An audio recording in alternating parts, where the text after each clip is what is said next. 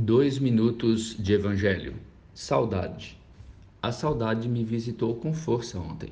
Saudade do Toninho Maia, que não mais verei em nossas reuniões em Brasília. Saudade do meu irmão Ailton e dos meus primos que morreram nos últimos meses.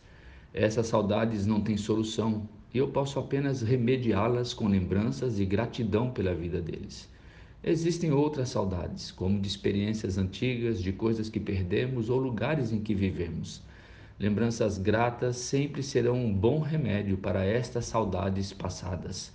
A outra saudade que o discípulo de Jesus guarda no peito expressa por Jó: Eu sei que o meu redentor vive e que no fim se levantará sobre a terra. E depois que o meu corpo estiver destruído e sem carne, verei a Deus. Eu o verei com meus próprios olhos, eu mesmo e não outro de saudade me desfalece o coração dentro de mim. Esta é a saudade futura de uma realidade ainda aguardada. O discípulo de Jesus a deseja ardentemente. Nosso Redentor vive e já se levantou sobre a terra. Mas quanto mais o mundo se torna mal, mais temos saudade da glória por vir a ser revelada em nós.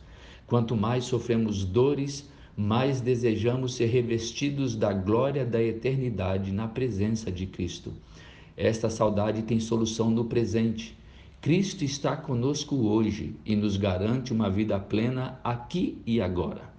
Desejamos a volta dele e o estabelecimento de novos céus e nova terra, onde habitam o amor e a justiça, sim. Mas podemos desfrutar da presença real dele agora. Basta entrar no quarto, fechar a porta e falar com ele. Eu sou Adailton César, apenas um discípulo de Jesus.